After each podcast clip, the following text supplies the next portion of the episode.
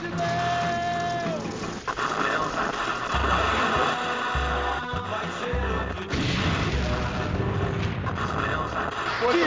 da ditadura!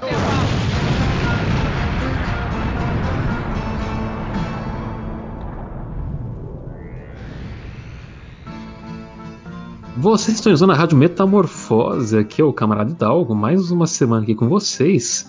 E essa semana a gente vai falar de um tema muito, ah, muito curioso, né? Que aconteceu, a gente pensou que ia ser o momento do golpe, não veio o golpe, e aconteceu muita coisa, né? Então acho que vai ser bem legal a gente discutir sobre isso. Estou aqui com Júlia Guiar, a nossa jornalista política. Olá, queridos companheiros. Eu acho que esse programa vai ser o mais maluco que a gente vai gravar, porque a situação política do Brasil acho que nunca esteve tão esquisita, né? Tanta coisa aconteceu. A parte boa é que a gente esteve lá pertinho dos bolsonaristas, então vai ser um papo bem bacana. E também estamos aqui com a nossa cientista política, Laís Vieira. Olá, camaradas. E aí, como vocês estão? Estamos aqui novamente para mais um programa e vamos que vamos. La Laís claramente quase dormindo já, que tá tarde. Ela já. Hoje tá nem tô. Tá cansada, tá low energy. Mas nem tô, é que às vezes eu empolgo, então vamos, vamos começar a sorte, porque o papo é tenso. O papo é tenso, o papo é tenso. E o que a gente vai falar essa semana? Vai falar sobre as manifestações antidemocráticas que tiverem no dia 7 de setembro, puxadas pelo Bolsonaro, né? E falar um pouco sobre como foi, acompanhar o que, quais são as consequências políticas disso, né? Eu estive lá no meio deles, infiltrado. E para falar um pouco mais sobre isso, né, pra gente se aprofundar mais nesse tema, eu trouxe aqui uma camarada muito querida, Daniela Baja, nossa querida jornalista ali também que tá no, no, no assim, é tudo, né, Dani? Manda um, manda um salve Olha, aí para nossos eu ouvintes. Em, uh, eu não sou jornalista. É, você, você é, você é jornalista. Você, você eu que... faço jornalismo de alguma forma, mas eu não sou jornalista, sou. A minha formação é publicidade, mas eu deixei nos anos. no começo do século. Eu sou velha também. Sou, então. Não, você não é velha. Século, eu deixei de fazer publicidade para ir migrar para então eu, e, e, então eu sou escritora roteirista e ativista social. Acho que é o que me define melhor e confuso às vezes. Ah isso a gente isso a gente a gente, a gente confirma. É, é... o detetive é uma fodona que está no Twitter na descrição é uma piada porque uh, eu lembro um, disso. é um cara ameaçou um amigo meu nada novo no front o Léo Rossato e eu descobri em cinco minutos quem ele era, coloquei nome e sobrenome, como achar, falei com a mãe e pai dele, e o cara começou a me xingar, falando que ia me matar, detetivona fodona. Daí eu coloquei na bio, porque eu achei bom, detetivona fodona. Ah, mas tem muita gente atrás de você, né? Até, até a... Ih, alguém, alguém entrou aí? Ah, não, beleza. É, não, é, muita gente... Ah, entendi. É, até a questão tipo, de se ameaçar de morte, você falou bastante, né? Que acontece bastante, direto e tal.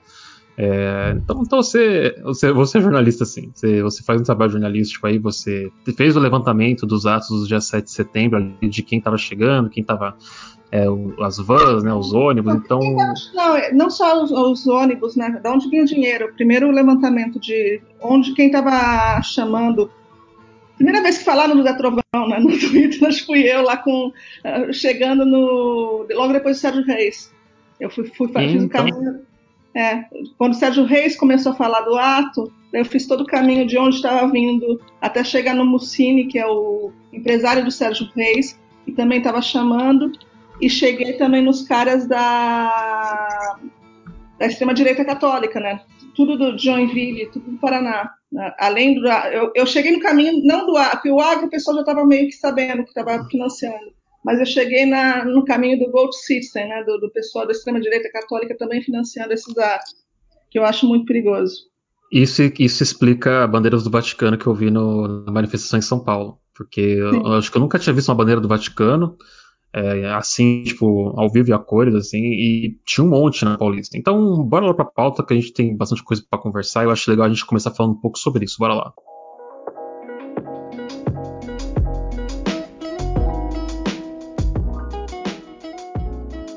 Então, Dani, fala, fala um pouco sobre essa questão aí desse levantamento que você fez, tal. Explica pra gente como foi isso, o que, você acabou descobrindo como detetivona fodona, pra gente poder fazer aí um, um, levantamento dos dados, né? Porque assim, uma coisa que eu percebi quando eu tava lá, e depois que eu peguei numa. Numa ata, né, aqui do levantamento da manifestação, é que a grande maioria das pessoas que foram lá no dia 7 não eram da cidade de São Paulo, né? Tipo, muitos eram, tipo, cidades adjacentes aqui, né? E muitos eram de fora da grande São Paulo. Acho que chegou até um, uns 50, pelo menos metade, assim, né? É o que eu uh, levantei também. A primeira coisa que eu levantei quando soube dos atos e quando rolou toda aquela história do Sérgio Reis falando aquele absurdo no, nos vídeos, no, no, numa gravação, aliás, eu fui atrás de quem estava financiando. Assim, a gente sabia que tinha muita gente de, de soja atrás, mas eu fui atrás de, de quem começou a soltar esses vídeos. Daí veio o Zé Trovão, que foi o primeiro nome, esse, que era o cara que fazia o vídeo junto com o Mussini, que se dizia empresário, e o Wilson Koresawa. Né? O Wilson Kurosawa, que é um ex-promotor, ou aquele japonês com chapéu de cowboy, que parece a visão do inferno. Coitado. então, eu fiquei. Eu, é, o, o, o, o, o japonês lá, o, o Kurosawa, era o cara que estava dando o aval jurídico. Você fala, pelo amor de Deus, se essa pessoa que está dando aval jurídico, você está correndo, né? Mas o Mussini, que estava chamando junto com o Zé Trovão, eu fui dar uma olhada, ele era empresário do meio musical. E o primeiro artista que ele bancou foi o Zé Trovão. Ah, oh, então o Zé Trovão é tipo um artista, Trovão, então? Desculpa, não, Zé Trovão, Sérgio Reis, né? Ah, tá. Eu falo, caraca, o Zé Trovão, então, mais, é, mais uma revelação aqui, porque o, Além de da, não ser um motorista fui... de, de, caminhão. É, e esse cara era um cara que não tem tanto dinheiro, é, é um cara que podia bancar com algum dinheiro, mas uh, não tem tanto dinheiro quanto o agro assim, mas eu também estava achando que não é. Não tem gente com tanto dinheiro assim para financiar esse, esse negócio. Era ou os fazendeiros, né? E os últimos moicanos que apoiam o bolsonarismo. Então fazia sentido esse Mucine.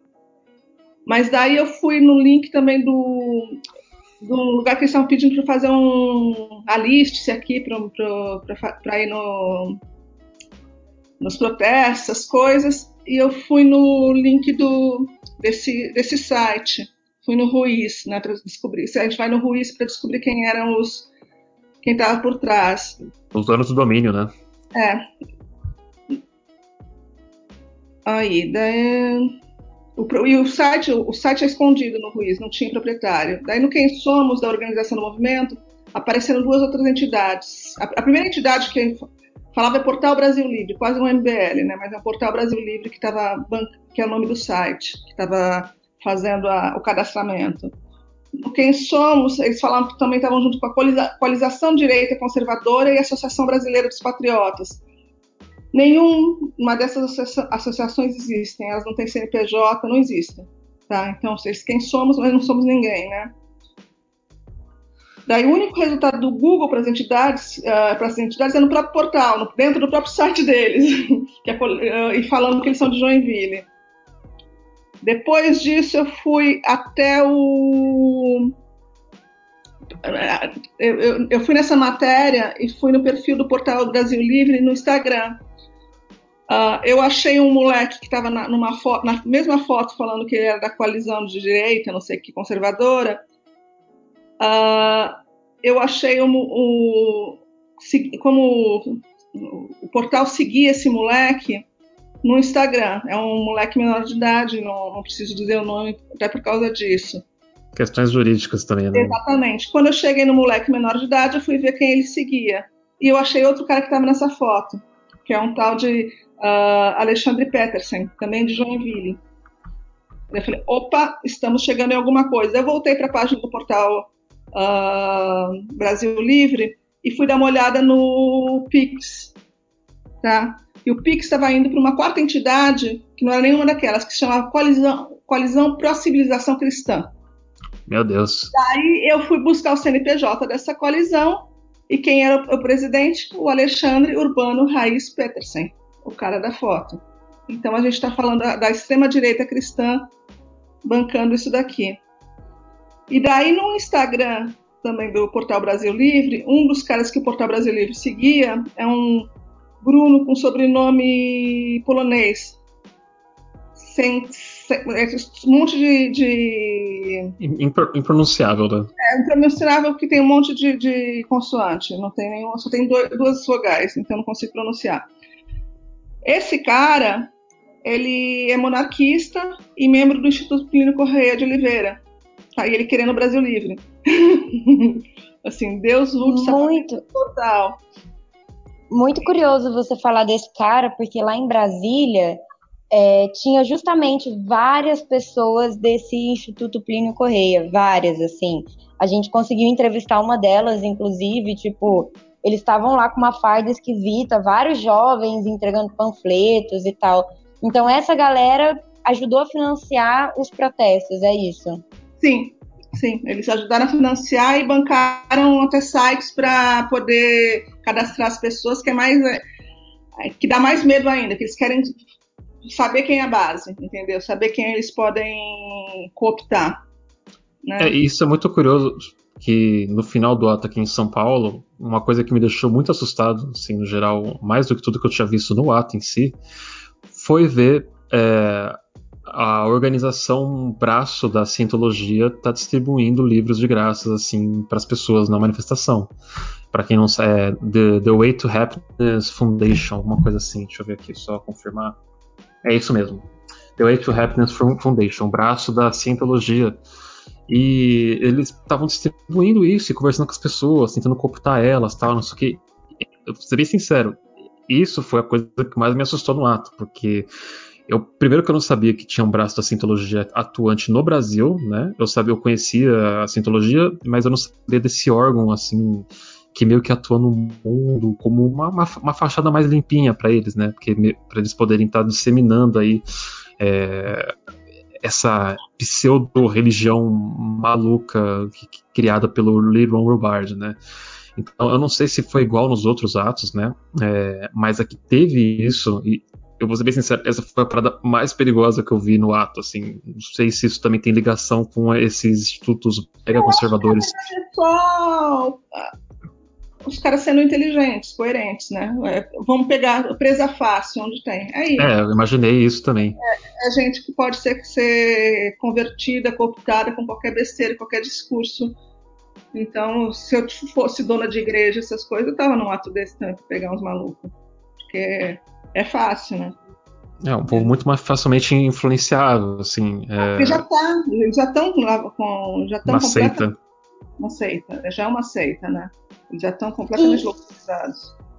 E como que você analisa os atos, tanto em Brasília quanto em São Paulo, essa proporção de gente, é, essa ideia de que flopou porque foi só 6% das pessoas que eles esperavam? Como que você analisa essa situação? São Paulo sabia que ia ter gente, porque também foi outra pesquisa que eu fiz. Eu vi que todo eles estavam centrando para mandar ônibus muito mais para São Paulo do que para Brasília. Para eles era mais importante São Paulo.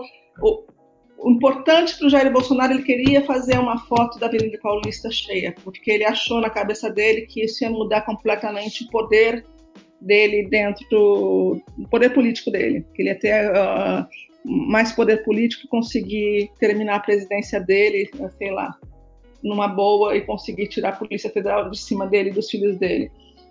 Porque é, tô, e contra o Dória também, né? É, também tem essa coisa contra o Dória, mas é, acho que o grande negócio do ato é ele querer se livrar da prisão.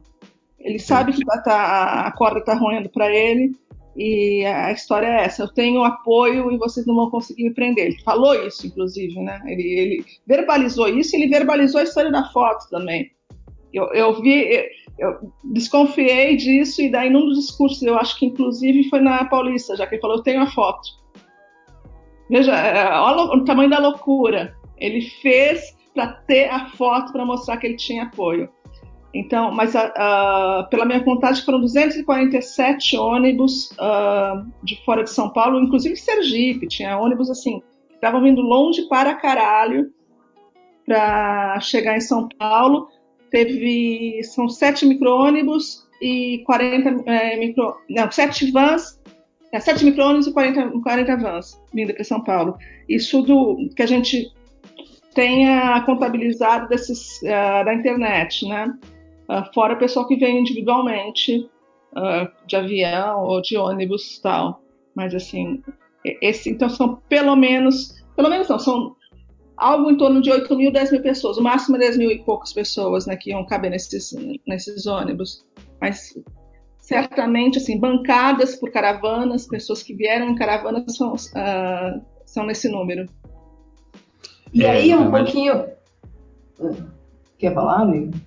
Não, eu, não, eu, só, eu, só comentar, eu, só ia comentar, que o levantamento da, do governo de São Paulo foi de 125 mil pessoas na Avenida Paulista, é, sendo que eles estavam esperando 5 milhões, né? Então, apesar de, parecer, de ter lotado a Avenida Paulista de gente, é, foi um fracasso.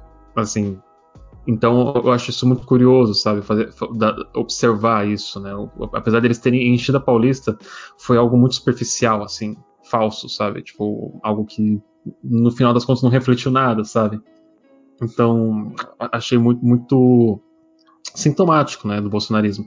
Tanto que uma dessas pessoas que eu entrevistei lá, né, que eu me disfarcei de patriota e tal, é... e uma das pessoas que eu entrevistei, eu perguntei quantas pessoas patriota você acha que tem aqui na Paulista? Ele, eu falei, ah, tem umas 5 milhões de pessoas? Ele, não, não, é muito, né? mas tem um milhão de pessoas, certeza. É, no final das contas, tinha 125 mil. Essas pessoas não fazem noção, não tem noção do que é um milhão de pessoas, pelo visto, né? Então, achei tudo isso muito. Cara, é, é muito doido, sabe? Você, você tá ali no meio e viver o meio da loucura, sabe? Eu queria só pegar um pouquinho, assim, um gancho que a gente está falando sobre esses levantamentos e tudo mais. Porque, assim, eu não fui, né, a, nem a Brasília nem a São Paulo, mas um assunto que acabou sendo muito recorrente nos dias anteriores ao, ao 7 de setembro, né, e acabou sendo uma preocupação, foi a questão da presença da PM.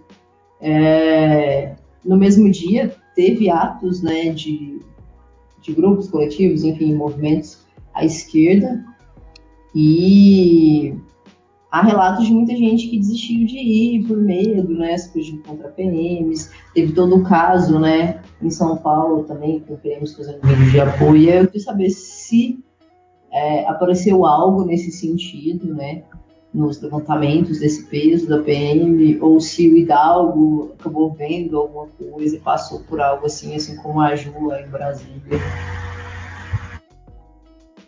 Bom, eu caguetei pro Dória pelo menos uns cinco que estavam falando do. convidando para os protestos. Nessa história de fazer pesquisa de quem está chamando para os atos, se era da PM, eu caguetava, não tinha problema nenhum. Eu ia lá, mandava: Oi, Dória, eu não quero fazer fofoca. Muito bom, muito bom. É, no Twitter eu vi muita gente fazendo isso também. É... É, não tive o menor problema. Mas uh, ele, a, única, a última força que eles têm hoje, né, a última força que, que o Bolsonaro tem hoje é as forças policiais. Ele não, tem nem mais a força militar. Os militares não estão coesos, uh, fechados com ele, de jeito maneira. Assim, eu tive bem dentro da, da estrutura do bolsonarismo e muita gente, inclusive teve essa coisa da, da, dos comandantes do exército saírem, né? E, então tem muita gente que já, já abandonou. Então o que eles estão fazendo, que a única coisa que ele tem é milícia, né? É, então até por isso ele está transformando uh, o governo numa grande milícia. Você vê a Secom está com dois policiais, dois caras que nunca trabalharam com comunicação na vida um é o chefe da SECOM, é o diretor da SECOM. Você não vai entender por que, que o cara está ali. É, é isso, é, é, porque são os únicos fiéis ao Bolsonaro ainda. Mas eu acho que mesmo assim ainda não é, a, é ele não está com tanta coisa, na, não é toda a totalidade dos PMs, não. Já começou também a ter gente roendo corda. Tem muita gente morrendo, cara. Tem, muita, tem muito policial morrendo, tem muito policial uh, que está lá na labuta, que está sofrendo mesmo com a, com a política do Bolsonaro. Então, assim, ele não consegue sustentar uma mentira por tanto tempo assim. Você tem que ser muito, muito. É, é uma lavagem cerebral muito grande. Eu acho que só os caras que realmente estão doentinhos da cabeça. Uh, que eu, eu, eu, eu, tenho muito cuidado de falar doentinhos da cabeça, porque sempre tem dolo. Eu tive contato com alguns desses caras, assim, que são completamente fiéis ao Bolsonaro. Eu sempre fazia um. Eu, eu, eu fazia perguntas que não tinham muito a ver com, com tópicos de Bolsonaro, nada mais para saber se os caras sabiam o que é certo e errado. Entendeu? Pra, e os caras sabem o que é certo e errado. Eles, sabem, eles sabiam quando estavam fazendo uma coisa de muito errado. Assim, então, eles estão escolhendo fazer o errado. Apesar eles de sabem, tudo, né? Por causa, por causa da, desse, desse, fanatismo. Existe sim uma lavagem cerebral, existe um fanatismo, mas nunca. Uh, eu, eu vi as pessoas mais doidinhas assim, em cima de Bolsonaro, eles sabem o que é certo e errado. Então, é, é, existe dolo, sim, mas existe uma lavagem cerebral muito, muito forte que transforma esses caras. Eles perdem o, o, o, limite, né? Eles acham que podem, porque se é pelo Bolsonaro eles podem fazer o mal, porque é de, é certa forma um bem. O mal é justificado, é um maquiavelismo. É maquiavelismo, mas maquiavelismo mais doido que o próprio Maquiavel podia ter pensado, né? Porque. É tá, tá, liberado, né? Tipo, é o, é o, líder supremo ali da, da nação dando aval para eles poderem fazer isso. Sim, sim. E. Tudo, tudo eles conseguem uma justificativa, né? Eles precisam justificar por que, que eles podem fazer a coisa errada. Ah, mas é que o Lula roubou 3 trilhões, então o Bolsonaro pode roubar 40 bilhões porque foi trilhões que o Lula roubou. Entendeu? Então, é, o, o, o, Lula é tipo o Stalin, né? Ele, ele matou todo mundo que, que já viveu e que vai viver ainda. É, então o Lula já roubou todo mundo que já nasceu, que não nasceu, que vai, vai nascer. Então é, é impressionante isso. É como parece que a corrupção virou essa arma, né? De é, é, é, é a desculpa para poder fazer o, o indescritível, né? Ah, ele é uhum. corrupto, então a gente pode fazer o que a gente quiser porque é, é justificável, sabe? Mesmo a gente estando num governo que literalmente liberou que a Prevent Sena fizesse testes em pessoas, sabe? Transformar pessoas em cobaias humanas. Então, é muito doido você ver o, o, a régua, né? A régua do que, que é absurdo e o que, que não é para essas pessoas. É, entrando nessa questão da sua análise sobre os bolsonaristas e esses perfis, é, a gente veio observando também, é, com pesquisas mesmo, de pessoas que também estão analisando esses grupos de WhatsApp e essas coisas, né? Uma coisa que me preocupa muito, que eu fiquei observando bastante esses últimos dias, é justamente essa questão deles acreditarem, né, que o Brasil vive numa ditadura e que, na verdade, o Bolsonaro e eles têm que lutar para conquistar a liberdade deles e que essa ditadura é comandada pelo STF, pelos comunistas. Comunista. É. é, não, e a gente viu muito isso em Brasília, assim, muitos cartazes de extermine os comunistas, Bolsonaro, criminalize os comunistas e tal. Só que também muito esse discurso, é, principalmente da ditadura, sabe? Como se, tipo, realmente eles, enfim, tivessem nessa, nessa pira aí. E eu queria é, te perguntar um pouco sobre isso. Né? Como, como, como, se Bolsonaro não tivesse poder nenhum, tudo que está acontecendo Exato. é culpa dele. Exatamente, é muito estranho. É como se, tipo, uai, mas peraí, vocês estão falando que a gente está vivendo uma ditadura que. E é muito. O, o, discurso deles é muito intenso, porque é assim, ah, não vamos nos censurar, a gente não pode aceitar essa ditadura, porque estamos sendo presos e não sei do que e tal. E todo esse discurso que ah, e o Bolsonaro repetiu muito isso em Brasília: vamos defender a Constituição, a democracia e tudo mais, como se ele fosse um grande democrata, sabe?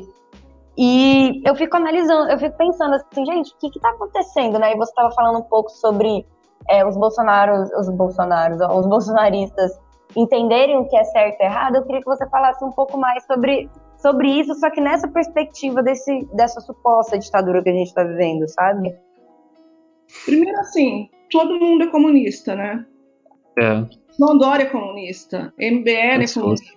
Né? Não, é, é o, o, termo comunismo é qualquer pessoa fora que, que não siga Bolsonaro é comunista.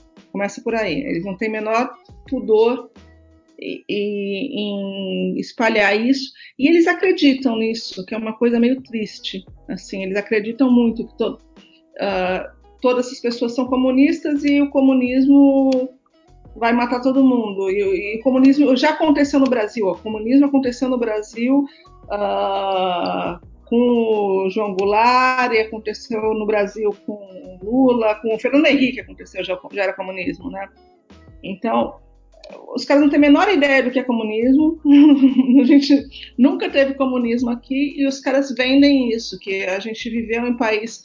Uh, todas as vezes que a gente passou por momentos de militarismo mais violento, que foram várias vezes, né, foi preciso para poder combater o tal do comunismo que a gente nunca viveu.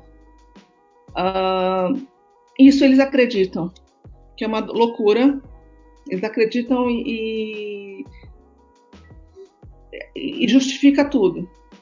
Daí a mesma coisa que o, o justifica seguir Bolsonaro ou desculpar Bolsonaro qualquer violência. Isso é o Olavo de Carvalho, né? O Olavo de Carvalho, ele. Uh, qualquer, ele fala, tem uma frase dele que fala isso: é qualquer violência contra o comunista é justificável. É, e aí também é uma lógica de constantemente criar-se inimigos, né? Porque você precisa disso para se sustentar. Exato. O, o Olavo de Carvalho tem uma coisa, ele em 2000 e, eu estava conversando isso com o Demore outro dia, porque foi em 2013, 2012, 2013 que começou essa essa virada, essa for, começou a ganhar força essa extrema direita maluca, essa extrema direita nazista, né? E agora que teve o vazamento do, do, do, do Citizen Go, né, que o WikiLeaks vazou as, as histórias do Citizen, Citizen Go, isso bateu muito com as coisas que eu já tinha pesquisado sobre a extrema-direita. Uh, tudo começou mesmo em 2012, 2013. A primeira vez que o Olavo de Carvalho escreveu uh, O esquerdismo é uma doença foi em 2013. Primeira vez que ele cravou a frase esquerdismo é doença e não é nem frase dele, é uma frase que ele traduziu, né, de, desse pessoal da extrema direita. Se você for pegar no Twitter 2013, fazer a busca 2013, esquerdismo, o esquerdismo é uma doença, você vai achar, sei lá, 15 resultados, 14 resultados no ano inteiro. Você vai para 2017, vai para 5 mil, 6 mil, isso contando com as contas de robô que já foram apagadas, né, de 2017 para 2021. Então é um negócio, ele, o que era uma frase de efeito virou uma verdade. O cara ficou se repetindo tanto que ele, ele esse ódio à esquerda, né, isso não é normal. É, as pessoas estão doentes quando uh, apoiam a esquerda, que isso virou, isso acaba virando um fato né? Eles trabalharam para isso virar um fato e isso foi patrocinado, né? É, o Olavo de Carvalho é um cara que ganhou para fazer isso, né? Ganhou, ele, ele teve uma conversão uh, para a extrema direita e para essa história do antes do Bannon, né, do Tea Party americano, isso foi muito claro assim. Você, ele, ele era simpatizante do islamismo, ele tinha, ele era direita, mas tinha algumas uh, ele era um pouquinho mais tolerante no discurso. Você vê que a partir de 2010 ele já começou a entrar no discurso do Party. Em 2012 avacalhou total. Em 2012 ele virou o cara do Bannon. E isso e começou a ter ele tinha plataforma, né? Ele, ele assinava artigo na época, ele assinava artigo no Jornal do Brasil, ele assinou artigo em vários, em vários uh, lugares na grande mídia e começou a aparecer e ganhar devotos aí. E a, a Cecília, a, a Heloísa, filha dele, pode falar melhor disso. A Heloísa de Carvalho, né? Ela, ela tipo, ela fala que ela só, tipo, é, é, Ela nem considera ele pai dela, né? Tipo, ela fala que ela só é, recebeu os genes dele, é isso.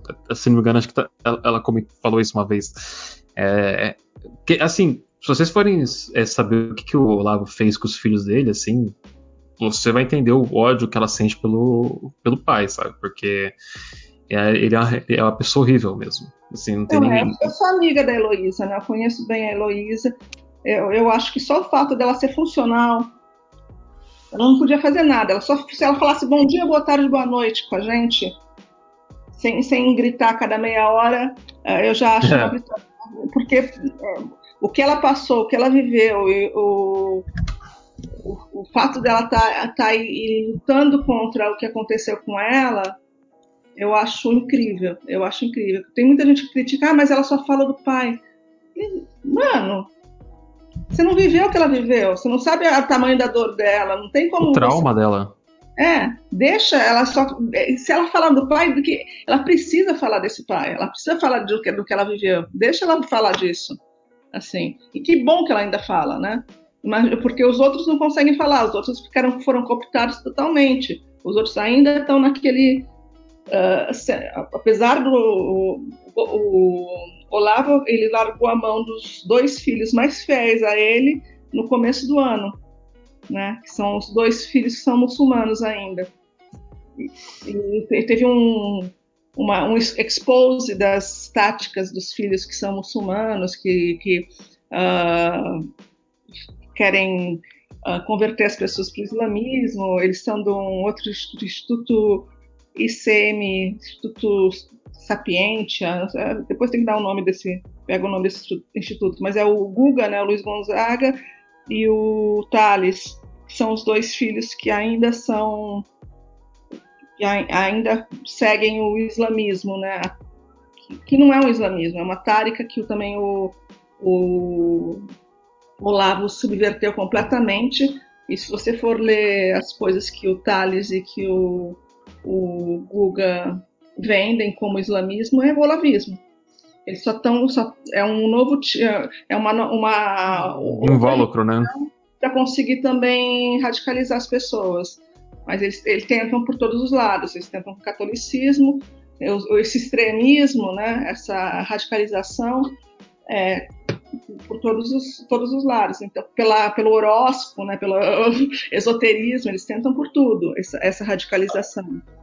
E o islamismo foi um dos lados. O problema do islamismo é que uh, quando começou a história do, do Olavo ficar amiguinho do Bannon, essas coisas todas, ele precisou se afastar disso, né? Então ele começou, o, o islamismo virou comunista, virou horror, essas coisas todas. Só que os filhos dele não largaram o, o tal do islamismo que ele, a tárica que ele, que ele vendia.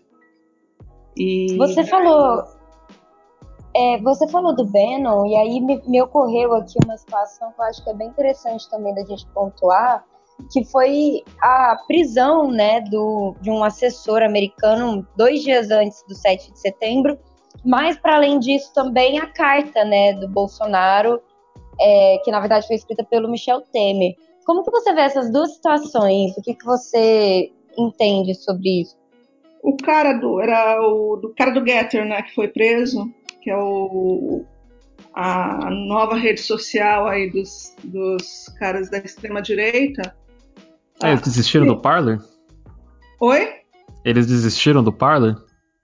Desistiram. Eles, o Parler um, teve que sair do ar, né? Porque foi é, a, a, na época do, da invasão do Capitólio começou a ter uma, um levante né, das redes sociais contra essas, essas canais de extrema direita. Então a a Apple Store tirou o Parler da, ah, da Apple ainda. Store, o Google Play também tirou o Parler, e depois o, o próprio site que onde estava hospedado o Parler falou, o pessoal que hospedava o Parler falou, a gente não vai mais hospedar. Aí os caras ficaram sem plataforma, sem, ficaram um tempo calados, e nesse meio tempo eles estavam fazendo, removendo os dados desse site, os caras são burros pra caralho, né? Uh, os, a gente tiver no site hackeado, então todas as informações, todos os vídeos. Vazou, né? Vazou, isso foi uma cagada, maravilhoso para a FBI, né? Porque todos os vídeos de invasão do Capitólio foram para a FBI. assim, queimou muito filme do Parley, isso daí, né? Eu não sei nem se é Parley, Parley é porque em francês seria Parley, né? Mas. Uh, e, e, daí vazou isso e os caras perderam a confiança no, no, nessa rede social inventaram esse Getter, mas também Getter já foi, já teve vazamento no Getter, essas coisas todas, não é tão forte assim. Mas como Trump entrou tal no Getter, o Bolsonaro também entrou. E eles estão tentando dar um fôlego aí para essa rede social, mas eles não podem, eles nunca vai dar certo. Uma rede social só para a extrema direita, porque eles precisam falar com, a, com todo mundo, né? Eles não podem ficar só falando com um convertido. Por isso que eles precisam do Twitter. Por isso que quando o Twitter barrou o Trump, barrou uh, todo esse pessoal do Trump, uh, isso pesou tanto, né? Hoje você não vê, você não sabe mais o que o Trump está fazendo. Você só sabe por causa dos, dos lobotomizados, mas ninguém ouve mais falar do Trump, porque ele, ele vivia do Twitter, né? precisava do Twitter. Twitter é profissional. Exatamente. A, única forma de, de, comunicação que ele tinha, o Twitter e o, o, o Jair Bolsonaro é muito próximo disso, né? Assim, então, uh, óbvio que eu acho que o Getter tem uh, tinha interesse, tem interesse em patrocinar o Bolsonaro. Eu não sei quanto dinheiro entrou para essas passeatas. Uh, não sei se entrou de verdade dinheiro ou quanto entrou, mas ele tem, esse interesse para poder dar essa força para essa nova rede social. Mas eu não acho que vai ser essa rede social vai, vai durar muito. Eu não acho. Ah, é, é, é, aquilo que você falou, né? Eu, eu, li alguns relatos também, assim, de uma galera que tava usando, né? O Parler, que, tipo, falou, mas que não, não funciona para eles porque eles querem ter esse combate, né? Com a, as áreas que eles discordam, né? E como você tá aglutinando ali um monte de gente que pensa igual, isso não, não acontece, né? Não, não, não existe. Eu fiquei mais preocupada quando tem um cara que. Deixa eu pegar o nome dele. Uh, ele é um cara da que é o ex-Mossad, ex-agente da Mossad, que já ajudou no golpe da Bolívia, etc, etc. Ele fez a segurança das Olimpíadas, que foi um absurdo. Tem muita gente que fez essa. E esse cara, ele falando que estava no Brasil. Quando eu não achei nenhuma evidência que ele tivesse no Brasil, mas isso me preocupou mais porque falou que os bolsonaros estavam pagando ele. Eu não sei até que ponto isso é verdade. Deixa eu achar o nome do, do senhorzinho. Eu tô, isso é uma pesquisa que eu estou fazendo. Porque esse cara é, é bem perigoso.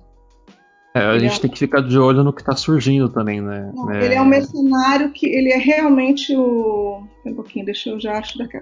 Eu tenho. É tanta coisa pesquisada aqui que eu. eu tenho que abrir pasta atrás de pasta. A, a detetive está em ação. Ah, é o Léo ah. É, o Léo Glasser. Ele é um argentino israelense. Ele é, tem naturalidade argentina e, israelense. Ele tem uma. E a empresa dele de segurança é, é um grupo de mercenários, basicamente. Ele treina uh, milícias para governos.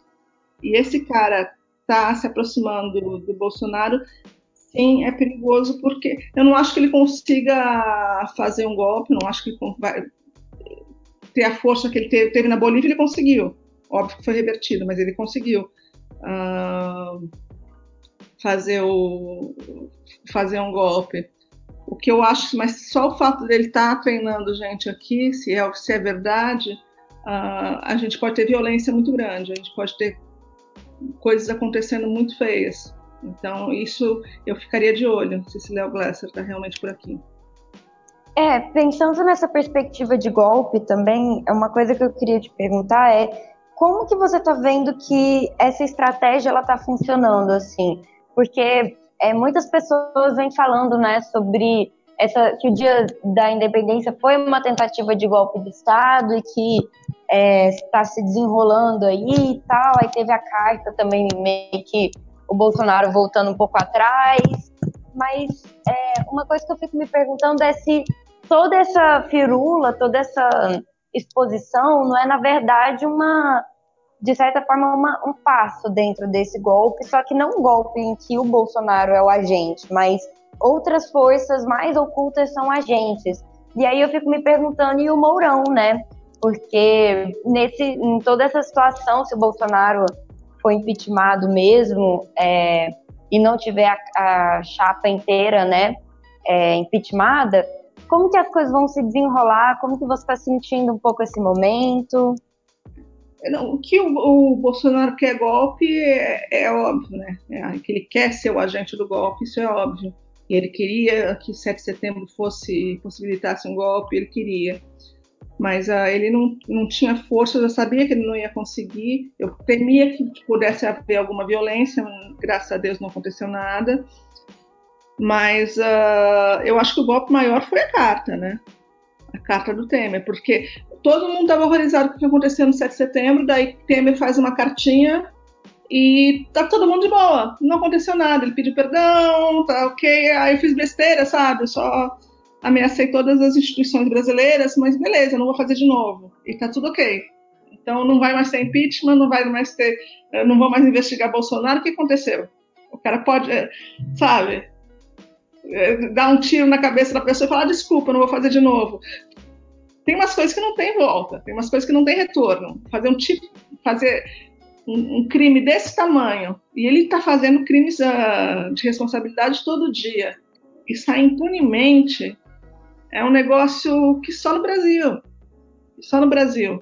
E porque fez uma cartinha tá tudo ok? Não tá ok. Então para mim essa cartinha e o fato da própria imprensa estar tá aceitando essa moderação do Bolsonaro, entre várias aspas, de novo, né, porque não é a primeira vez, de novo, de novo, de novo, o Bolsonaro apresentou uma certa moderação, é, é de cair o cu da bunda, né? É, pelo amor de Deus, assim, até quando? Por que, que a gente está querendo manter esse genocida canalha na, na presidência. O que, que, que, vocês estão ganhando? Assim, óbvio, tem muita gente ganhando dinheiro. O Brasil está fazendo cada vez mais bilionários, né? Mas, Acho que isso já respondeu, né? Sim, mas, a, a, mas os bilionários não vão ter mais de quem tirar o dinheiro. As pessoas estão morrendo. A gente não tem mais mercado porque não tem mais consumidor, né? Então o cara vai, vai ser a, a, alguma hora vai ter um limite, alguma hora vai ter que acabar isso. A gente não vai ter mais Brasil, porque está queimando tudo. Né? A, as, as, florestas estão queimando. Então, alguma hora alguém vai ter que falar, gente, não, não, não tem mais. Para, né? Tem, não precisa mais de um bilhão para o Centrão, não precisa já deu, já, já, já vilipendiaram demais esse país, né? É, eu, eu, eu, eu, eu vejo assim como eles realmente não se importam. Eles vão, eles vão saquear tudo que eles puderem ao máximo não, e é. quando não tiver mais o que saquear, é isso aí. Ontem 700 pessoas no Brasil de Covid e foda-se. Né? Sem, continua, a coisa ficou completamente normalizada, né? É. Mas e... Bolsonaro recuou, Dani. Recuou, então é, me recuou pela quadragésima, sei lá, quatrocentésima vez né, em todos os, desde que ele entrou no, no poder e, e ele daqui a cinco minutos está de novo falando, faz, cometendo um outro crime medonho e que vai todo mundo ficar chocado, vão fazer cartas de repúdio e ele vai pedir desculpas e vai continuar matando gente. E vai continuar deixando os filhos dele roubarem e, e beneficiando os amigos. E, e ninguém eh, e todo mundo aceita isso porque todo mundo tem de alguma forma todo esse status quo né, brasileiro tem de alguma forma o rabo preso assim então uh, perdeu-se o pudor de fazer o, o inominável né, de, de, de, de aceitar o horror para defender o meu rabo eu vou aceitar o horror Assim, ninguém mais se. É, é, impressionante isso, é impressionante isso. O Congresso Nacional Brasileiro é uma vergonha. Mas, assim, o golpe eh, todo é esse, né? O golpe todo é essa aceitação desde 2000 e... Não, o golpe começou em 2016, né? Mas desde 2018, com a eleição desse cara e com a negação de um de impeachment desde o primeiro crime de responsabilidade, é, tudo, tudo isso é golpe, né? Tudo isso é um golpe horroroso, porque a gente não está fazendo as instituições funcionarem, a gente está aceitando o crime, aceitando viver num país de milícia. É, eu, eu, acho que isso é um ponto muito importante. A gente não está, não está, não estamos fazendo as instituições funcionárias. A gente está esperando que elas funcionem, enquanto a gente devia estar tá meio que obrigando elas a fazerem alguma coisa. Né? A gente está vendo que por vontade própria elas não vão fazer, né? Então, bom, que nem a gente, a esquerda está indo para a rua já faz tempo brigar por isso. A mídia tenta, não está dando bola, né? Tanto que as grandes manifestações aí que tinham sido puxados pela esquerda, é, a primeiro momento eles não noticiaram, diferente dessa coisa ridícula que teve hoje no dia 12 da, da MBL, que eles estão falando a semana inteira para ver, acho que se consegue atrair gente para ir. E não foram, né? Mostrou que é um movimento insignificante, foi só usado mesmo para atingir um objetivo que a gente sabe qual foi. Então, tá, tá, muito, tá muito assim. Eu, eu, acho que não falta ação, eu acho que falta acho que condição, né? Eu acho que agora que a vacinação está avançada, provavelmente os próximos atos vão encher muito mais, assim, puxados mas, mas eu acho que demorou, viu, Vitor? Eu acho que demorou ah, demais. com certeza. Demorou com demais. Em 2019, quando eu, eu ocupei a Praça Pérola, eu já falava no Twitter, todo mundo tem que estar na rua. Todo, já estava acontecendo todo um absurdo atrás de absurdo, atrás de absurdo, atrás de absurdo. A gente viu o Chile né, em convulsão, era na mesma época contra o Pinheira, que e o Pinheira não está fazendo um quinto, um décimo do que o Bolsonaro estava fazendo, se a gente for fazer comparativamente o que está acontecendo no Chile com o Brasil.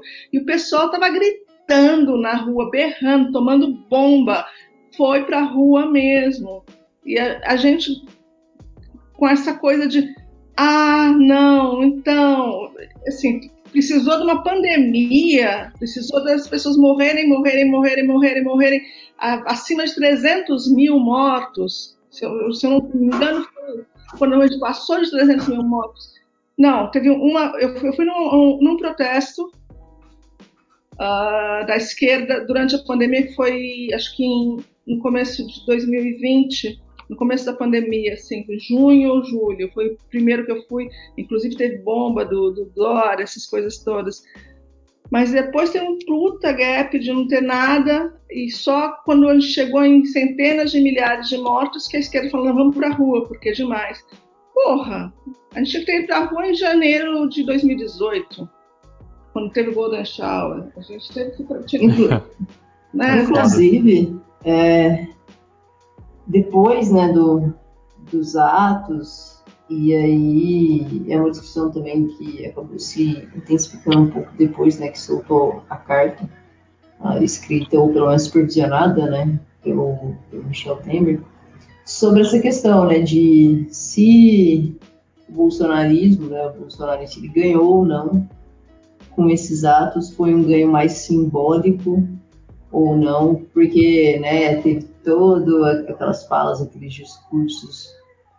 E assim, claramente uma noção né, de que não se sabe tanto por parte dele como por parte dessa galera fritíssima aí, né, que ainda apoia ele tão firmemente, é uma mínima noção do que seja democracia, de como funciona é, divisão de três poderes, coisas básicas, assim, instituições para um país né, de Estado de Direito, de democrático. É, então eu queria saber um pouco assim, né, qual, qual a avaliação, ganhos, perdas, eu, eu, acho que, que Bolsonaro já acabou. Bolsonaro ele está acabado, ele não existe mais politicamente, ele vai ser preso, isso é questão de tempo. Ele e os filhos dele, ele já foi vacinado pelo mercado. Não, não, foram 600 mil mortos, não foi todos os horrores que ele fez, não, foram, não foi o dinheiro que ele roubou, não foi a milícia que ele empoderou, não foi nada, nada nenhum dos crimes dele que fez uh, ele acabar. Ele acabou porque o mercado vatinou isso, o mercado todo-poderoso falou não dá mais, estamos horrorizados. Uh, depois de um tempo, porque estão, começou a perder dinheiro, começou a, o Brasil começou a, não ter de onde tirar, está tá completamente quebrado porque vai perder os consumidores, né? Então eu, eu acho que eu não, eu não me preocupo hoje com o bolsonarismo. O bolsonarismo é, é um, um morto-vivo, são zumbis que vão tão, podem causar ainda algum estrago, mas eles estão mortos, eles já estão mortos. Mas assim, o problema é essa coisa do bolsonarismo que não vai, não precisa do Bolsonaro, que é o Mourão, que é o MBL, as pessoas que uh, seguem e defendem toda a ideologia do bolsonarismo, mas não Bolsonaro, fora Bolsonaro, sabe? E essas pessoas ainda têm muito poder e essas pessoas querem o golpe, elas querem ter, ter esse poder e não querem deixar a esquerda voltar a mandar no Brasil. Né? Então estão se armando de todas as formas e com, tentando de todo jeito ter essa tal da terceira via para poder e acho que por, até por causa dessa história da terceira via dessa necessidade da elite brasileira ter uma uma terceira via que não seja uma esquerda raiz uma esquerda de verdade uh, a demora de tirar o Bolsonaro do poder. Uh, o Bolsonaro só não sai porque não descobriram ainda o nome da ter na terceira via. Os desgraçados não conseguiram pegar ninguém que consiga ter força para para liderar essa tal da terceira via. Por isso estão tentando, que... né? Estão tentando, mas assim, o que me dá mais raiva é que eles estão mantendo esse desgraçado. Aí só não fomos na rua, fomos à rua contra Bolsonaro, não, eles foram à rua para medir a força, se eles têm alguma força, e viram que não tem nenhuma, né? Uh, ah, para é. poder uh, bater Lula, né? Ou, que de fato é isso.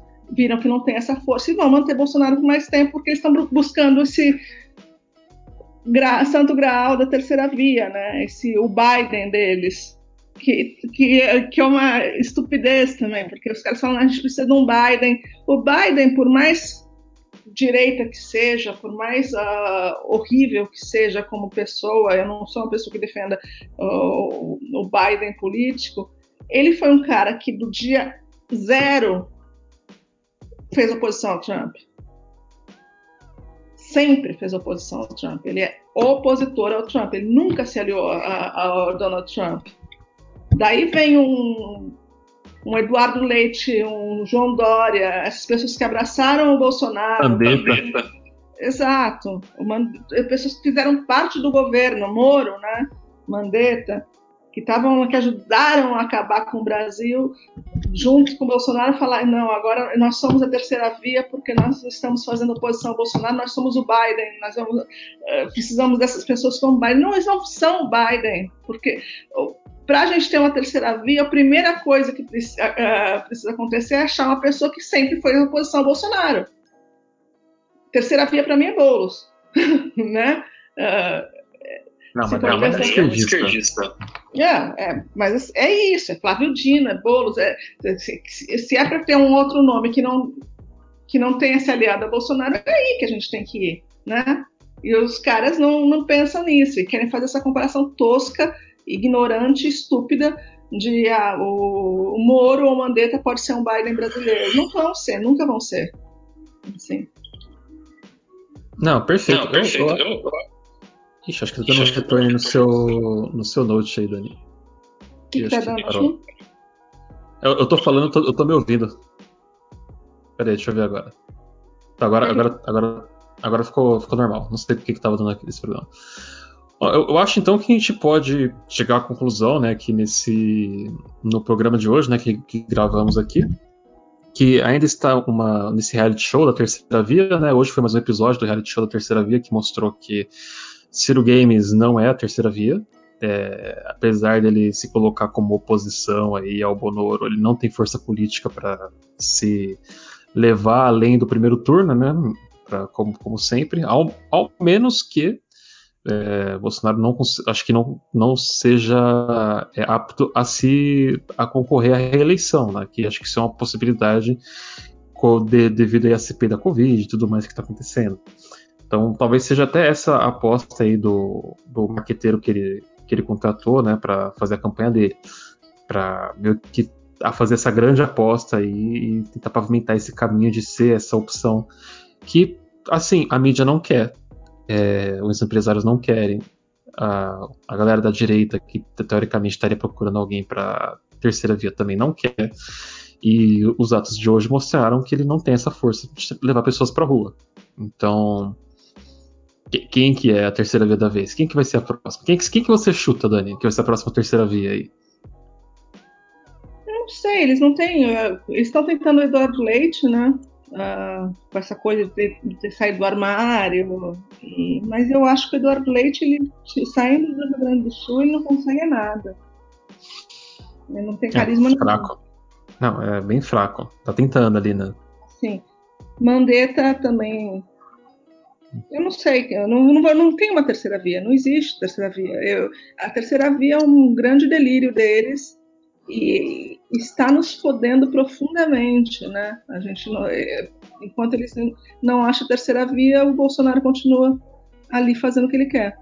Então eu acho que o grande a, nosso grande problema hoje é essa espera, essa o, medo da, da elite brasileira de, de um governo de esquerda e é, e não, não, não deixar. Uh, preferem ter um governo de um genocida uh, enquanto não acham um governo de, de direita que lhes, lhes, apetece, né? Então é, é, eles preferem que a gente morra enquanto eles não acham um nomezinho limpinho para eles que não seja de, de esquerda. É, e a gente está vendo pelo desespero que isso não vai dar certo, né? Porque se, se tem alguém aí que é o, o, centro, o centro iluminado, o conciliador de classe para unir o, o, país, a gente sabe que só tem um nome que é capaz de fazer isso, né? que, é, que é o Lula. Assim, gostando ou não, ele é o, o conciliador aí que, que colocaria, assim, né? Tipo, tentaria. É, que é o que eles estão procurando, né? Mas eles não gostam que é ele. É, é, acho que é essa a questão, né? Tipo, é, é um cara que tem poder político monstruoso, que tá causando medo na sua pré-candidatura, assim, ao nível de jornal, não tá querendo bater no Bolsonaro para não, pra não estragar assim, a imagem dele, né, e não fortalecer o, ele como candidato depois, né, o Lula. E a gente tá, como você falou, a gente tá cobrando o preço disso, né? Então acho que depois do 7 de, set, do 7 de setembro a gente pode chegar à conclusão de que o bolsonarismo, o bolsonarismo sai mais fraco, só que enquanto não tiver essa movimentação, não só em atos, mas da mídia, acho que no geral também, de um grande repúdio aí o que tá acontecendo no país, a gente não vai. A gente vai acabar indo até o ano que vem nessa situação que a gente tá vivendo agora, né? Então. É, eu, eu, acho que é isso. O que, que vocês. Eu queria não esperar até 2022, porque não sei se o Brasil vai aguentar até 2022 com o Bolsonaro no poder. Mas ah, sendo então, é, é. super realista, eu acho que esses desgraçados, os arrombados uh, da elite brasileira vão nos fazer esperar até 2022 para tirar o, o Bolsonaro do poder. E vai ser triste, porque até 2022 vai acontecer muita desgraça aqui. É, continua acontecendo, né? Tipo, a gente, talvez aí passe um marco temporal, né? Que é mais uma derrota aí para a Constituição, né? Para a democracia no geral, e que vai destruir o pouco que sobrou de terra indígena e de conservação. E outras pautas aí que podem, podem aparecer que estão aí em, em evidência, né? Bom, então, eu, eu, acho que é isso o programa de hoje, né, gente? Que muito bom aqui receber a Dani. Muito obrigado por participar do podcast. Sei que você não escuta o podcast. É, não é, demais, né? Não, mas é perfeita, perfeita para participar de podcast. Pode não ouvir, mas pode participar. Que, que, que, é, que, é, ótimo. Então, como eu gosto de fazer sempre aqui, eu queria que você deixasse o seu jabá aqui no programa. Fala onde as pessoas podem te encontrar, onde é que elas podem te seguir, né? Ver o seu trabalho. É, eu eu tô. Meu lado ativista só tô mesmo no Twitter, né? É Daniela underline primeiro, e depois Daniela Abade, tudo junto. Daniela ABADE. Eu tô por ali.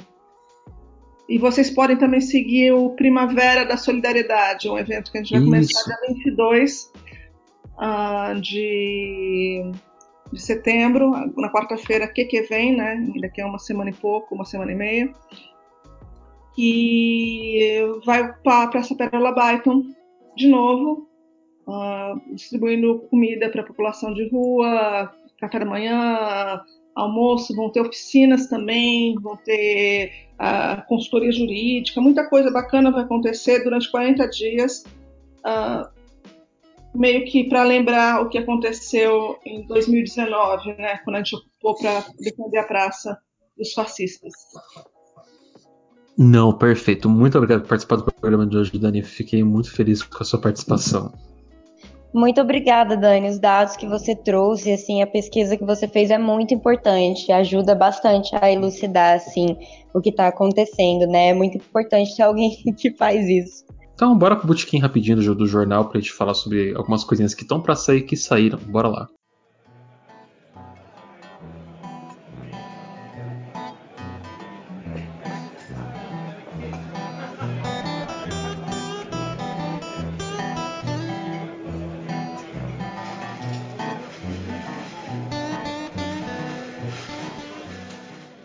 Então, gente, estamos no Botequim.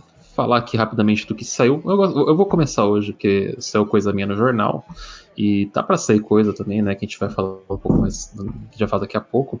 Mas eu tenho uma entrevista legal que eu fiz ali com uma desenvolvedora canadense chamada Ada Rook, que ela fez um jogo chamado Follow. Então, um joguinho aí de 5 horinhas, bem. Que você bate o olho, você vê que o jogo tem muita alma dela ali no jogo.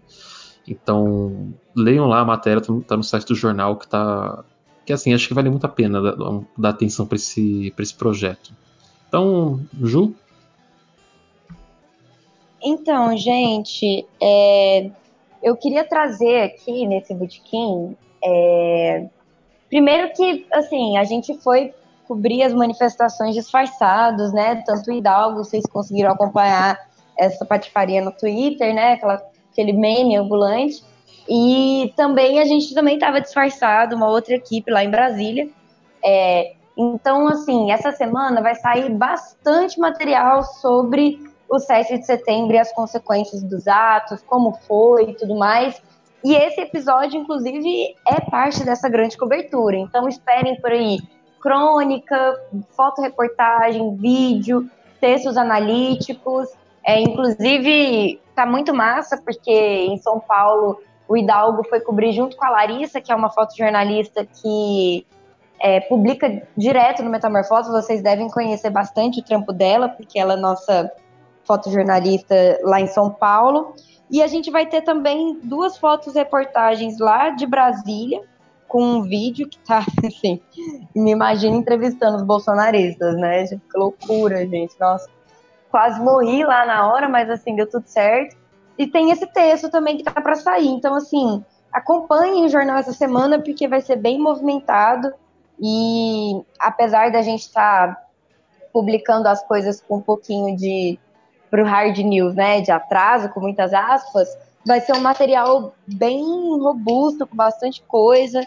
Então, vale a pena ter esperado uns diazinhos aí para poder conferir este bafo. Laís, então, com você agora. Então, eu queria aproveitar para recomendar o último episódio do nosso podcast. Também vocês podem acessar lá pelo nosso site ou pelo Spotify ou outras plataformas.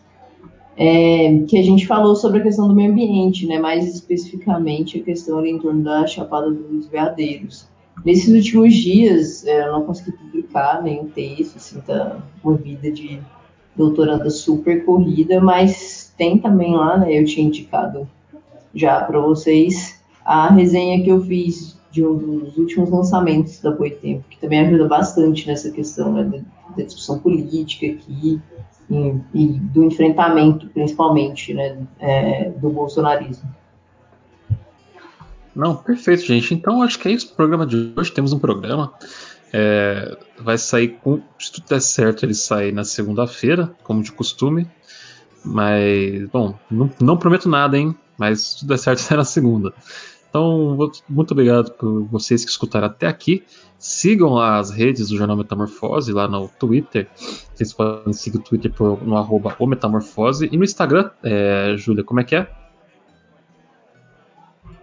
Arroba Jornal Metamorfose. E também, gente, apoia este programa, manda um pix pro jornal, no e-mail do jornal, siga metamorfose.gmail.com ou também apoia a gente no nosso apoia-se, na nossa campanha de financiamento coletivo. Se vocês ajudarem a gente, a gente continua fazendo aqui essa balbúrdia é, toda semana para vocês. Boa semana aí, galera. E, nossa, mais pau, uma né? semana começando, né, gente? Meio de setembro, Goiás está um inferno do calor tá o inferno da secura, não aguento mais e só piora por causa das queimadas. Então, assim, muito ódio, muita tensão, tá no momento de ficar atento e forte, de conjecturar com seus colegas e as pessoas com quem você gosta, ama e confia. E observar aí, né, como é que vai ser essa putaria do, do resto do mês. E, nossa, a política brasileira é um negócio que é para poucos, né? E é isso aí, gente. Até a semana que vem. É isso aí, meus jovens padawans da Revolução. Aqui a vida no Goiás, ultimamente, tá bem complicada, com esse calorzão com essa secura, mas vamos que vamos. Se hidratem, alimentem o seu ódio contra o capital e fique esperto, porque ajuda, tem razão, assim, entender a política brasileira é complicado. Estalo Podcasts.